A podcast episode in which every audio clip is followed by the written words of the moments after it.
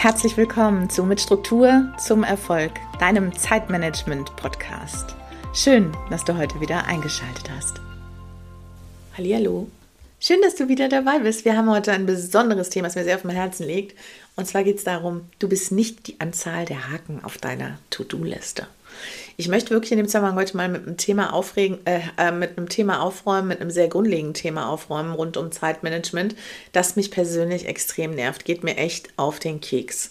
Und bevor wir jetzt loslegen, schon noch mal ein kleiner Disclaimer: Ich habe immer noch eine Erkältung und äh, kann immer noch sein, dass ich zwischendurch entweder mal husten muss oder Glas Wasser trinke. Also, ich möchte aufräumen mit einem ganz bestimmten Thema.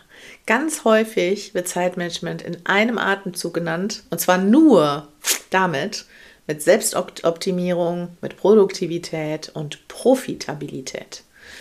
Ich persönlich habe ein völlig anderes Verständnis von Zeitmanagement und daher möchte ich da wirklich ein bisschen aufräumen. Zeitmanagement bedeutet für mich explizit nicht noch mehr in noch kürzerer Zeit zu schaffen. Große Unternehmen, das hört man immer wieder, entlassen Mitarbeiter, verschlanken Strukturen und schicken dann die verbliebenen Mitarbeiter in so Zeitmanagement-Seminare, damit die lernen, das aufzufangen, was die anderen, die ja entlassen wurden, nicht mehr machen können. Und das ist kein Witz. Genauso hat es mir jemand aus der Führungsebene eines DAX-Konzerns zuletzt erzählt. Das ist ein paar Wochen her. Und äh, wir alle kennen das oft, ja. Personal wird überall weniger und trotzdem ist die Arbeit ja nicht weniger. Aber das fand ich einfach so krass in der Konstellation. Unternehmen entlässt Mitarbeiter, Strukturen werden verschlankt, heißt ganze Dinge, ganze Abteilungen fallen mitunter weg, die wiederum andere mitmachen müssen. Und dann müssen die alle zu einem Zeitmanagement-Seminar, um aus ihrer Zeit noch mehr rauszuholen. Für solche Themen und für solche Seminare oder auch Einzelcoachings aller machen Sie mir mal meinen Mitarbeiter ein bisschen flotter, stehe ich grundsätzlich nicht zur Verfügung. Zeitmanagement bedeutet laut dem Duden, ich habe das nämlich extra nachgegoogelt, einen strukturierten Umgang mit der zur Verfügung stehenden Zeit. Und da gehe ich absolut mit. Strukturierter Umgang mit der zur Verfügung stehenden Zeit. Natürlich hat das in der Arbeitszeit auch etwas mit Produktivität zu tun und final damit auch mit Profitabilität. Aber das Problem entsteht ja meistens etwas früher. Ich möchte mal bezweifeln, dass in den großen Unternehmen immer ein Problem darin besteht, dass die Leute ihren Job nicht schnell genug machen. Glaube ich nicht. Äh, und auch aus eigener Erfahrung in meiner Zeit im Konzern ist das eigentlich nie der Fall gewesen. Es liegt nie daran, dass die Leute im Schneckentempo arbeiten. Problematisch sind meistens die dahinterliegenden Strukturen. Die Effizienz wird gekillt durch Prozesse und Strukturen und bei denen gar nicht so sehr nach der Effektivität gefragt wird. Da ist es so ein bisschen so dieses Kölsche Grundgesetz, das haben wir immer schon so gemacht und dann wird das auch so gemacht. Und wenn dann weniger Leute ähm, in effektive äh, Strukturen äh, schneller, effizienter in der, Ineffektivität, in der Ineffektivität arbeiten sollen, bringt das überhaupt nichts. Also, um es ein bisschen einfacher auszudrücken, bevor ich darauf beharre, dass Mitarbeiter jetzt mal flotter ihren Kram machen, macht es auch absolut Sinn, sich mal anzuschauen, was sie überhaupt alles so machen müssen. Vielleicht ist da im System auch einfach ein Haufen Mist.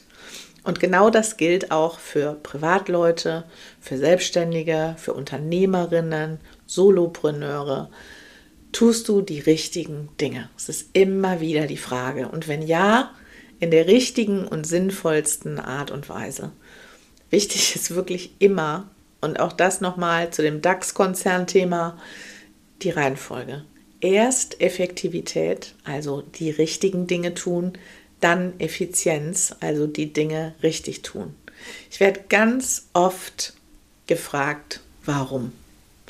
Ganz ehrlich, du kannst den größten Mist, den kein Mensch braucht, unglaublich effizient abarbeiten. Interessiert aber niemanden. Kommt nur Mist bei raus. Wichtig ist erst zu hinterfragen, was die richtigen Dinge sind. Und ich stelle jetzt mal die These auf, dass es deutlich schädlicher ist, die falschen Dinge effizient zu tun, als die richtigen ineffizient. Denn im ersten Fall ist die Produktivität wirklich komplett null. Wenn du die richtigen Dinge, sag mal, ineffizient tust, also vielleicht ein bisschen Zeit vergeudest oder sonst was, tust du immerhin noch irgendwas, ja? Also die Produktivität wird ziemlich sicher größer null sein. Wenn du jetzt aber selbstständig bist, und wir reden ja hier von uns als Privatleuten, selbstständigen, kleinen Unternehmern, mittelgroßen Unternehmern und so, vor allen Dingen vielen Solopreneuren, Und wenn du deine Struktur als Selbstständiger in den Griff bekommen möchtest, beispielsweise was Produktentwicklung, Marketing, Vertrieb, Strategie und so weiter angeht, ist erstmal immer die Frage, wie die einzelnen Bereiche denn überhaupt aussehen sollen. Welche Produkte sollst und kannst du anbieten? Wie möchtest du dein Marketing gestalten und an wen möchtest du verkaufen und wie möchtest du verkaufen?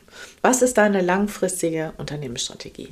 Ich gebe dir mal ein paar Beispiele, wie groß die Unterschiede hier echt sein können. Und das können riesig sein. Produkte zum Beispiel, ja. Möchtest du physische Produkte verkaufen? Keine Ahnung. Möchtest du Mode entwickeln? Das wären physische Produkte, die man in einem Store oder online oder wo auch immer erwerben kann. Oder es ist eine Dienstleistung. Heißt, bietest du was online an? Verkaufst du was über das Telefon oder weiß ich nicht? Die Frage ist halt, was bietest du überhaupt an? Was ist dein Produkt? Sind es Online-Kurse, Coachings? Oder was auch immer. Ja, also was für Produkte. Total unterschiedlich. Marketing und Vertrieb. Was möchtest du machen? Kalterquise, Telefon in die Hand nehmen und 200 Leute anrufen oder Social Media in Verbindung mit E-Mail-Marketing? Was ist dein Weg? Und ich möchte da überhaupt nicht positiv oder negativ irgendwas sagen. Einzige, was ich sagen kann, wenn du das Telefon in die Hand nimmst und Kalterquise betreibst, so wirst du auch heute noch Millionär. Der andere Weg ist ein bisschen aufwendiger, aber nicht jeder mag es zu telefonieren. Ich zum Beispiel nicht. Strategie ist auch ein wichtiges Thema.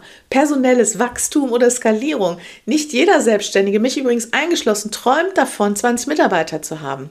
Ich hatte schon mal Mitarbeiter, das ist nicht immer alles nur easy peasy, ja? Und Skalierung kann in diesem Fall auch einfach bedeuten, wie kriege ich denn auch mit einem kleinen Team, ich oder noch zwei andere, als äh, Unternehmensstruktur trotzdem möglichst viel verkauft, möglichst gut Produkte an den Markt, die auch den Markt wirklich interessieren. Da muss man Entscheidungen treffen, welchen Weg du gehen möchtest. Das ist super, super wichtig. Und dann musst du alles auf diesen Weg ausrichten. Denn die Strukturen auf der Basis müssen, auf der, auf der Basis, die, die du dich entschieden hast, die kannst du dann effizient auslegen. Ich glaube beispielsweise nicht, dass es viele Fälle gibt, wo es sinnvoll ist, als äh, Solopreneur super früh Personal einzustellen. Denn das sind ja nicht nur Fixkosten, sondern in dem Moment, in dem du Personal hast, hast du weniger Zeit für andere Dinge. In dem Moment, wo du Mitarbeiter hast, hast du praktisch eine neue Abteilung. Eine Personalabteilung, weil irgendjemand muss sich um den Mitarbeiter kümmern. Die müssen eingearbeitet werden, da muss Fortbildung gemacht werden, es muss sich regelmäßig hingesetzt werden, um zu klären, wie funktioniert die Kommunikation. Das ist schon aufwendig. Ja? Ich glaube, dass das für jemanden, der seit sechs Monaten selbstständig ist, nicht der richtige Weg ist. Ich glaube das. Ich kann immer nur wieder sagen, ich glaube das. Aber diese Entscheidung muss jeder Unternehmer für sich treffen. Ich glaube zum Beispiel auch nicht, dass heutzutage Marketing- und Vertriebsstrategie für Solopreneure ohne Social Media und ohne E-Mail-Marketing funktioniert. Einfach weil das einfach ist. Es ist einfach, das zu tun. Natürlich ist es viel Arbeit, aber es ist einfach. Es ist einfacher als Flyer zu verteilen. Es ist einfacher, als überall an den Türen anzuklopfen, wie das früher die Versicherungsvertreter gemacht haben. Ich glaube, dass es unumgänglich ist, das zu tun. Das Ding ist, entscheide dich für die Dinge, die aktuell für dich die richtigen sind. Und dann kannst du immer noch optimieren. Ne? Also erstmal Entscheidungen treffen, tun und dann Schritt für Schritt optimieren. Auch wenn du vielleicht manchmal eine Zeit lang an falschen Dingen arbeitest, das kann sich rausstellen. Ne? Aber im Rahmen deiner regelmäßigen Reflexion, im Rahmen deiner Kennzahlenanalyse, irgendwann wirst du das sehen. Und dann kannst du dich wieder anders aufstellen. Du musst flexibel bleiben und das wirst du auch. Reflexion und Analyse helfen immer, immer wieder, ähm, die Weichen neu zu stellen. Und manchmal läuft man eine ganze Weile in die falsche Richtung. Das ist nicht schlimm. Wichtig ist, das zu erkennen, ja, und dann wieder umzudrehen und einen anderen Weg zu gehen. Entscheidend ist, und jetzt kommen wir so ein bisschen auf die Quintessenz, worauf ich eigentlich so ein bisschen hinaus möchte. Du als Mensch Du bist Unternehmer, Solopreneur, ähm, selbstständig, was auch immer. Du als Mensch bist niemals das Problem. Du bist gut und du bist richtig und du machst jede Minute verdammt viel richtig. Fehler gehören im Business dazu.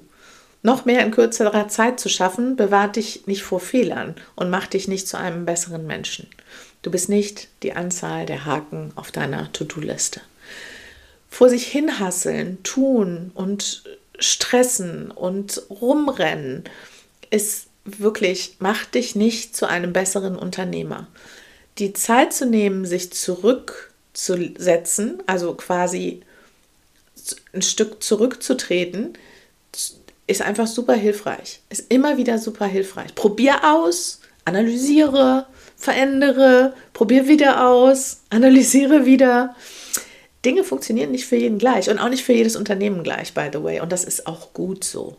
Mit dir als Mensch hat das immer noch nichts zu tun. Im Zweifel, wenn es stressig wird, wenn es schwierig wird und du anfängst und merkst, du fängst an rumzurennen und wild irgendwelches Zeug zu machen, um was zu tun, dann nimm einen Gang raus.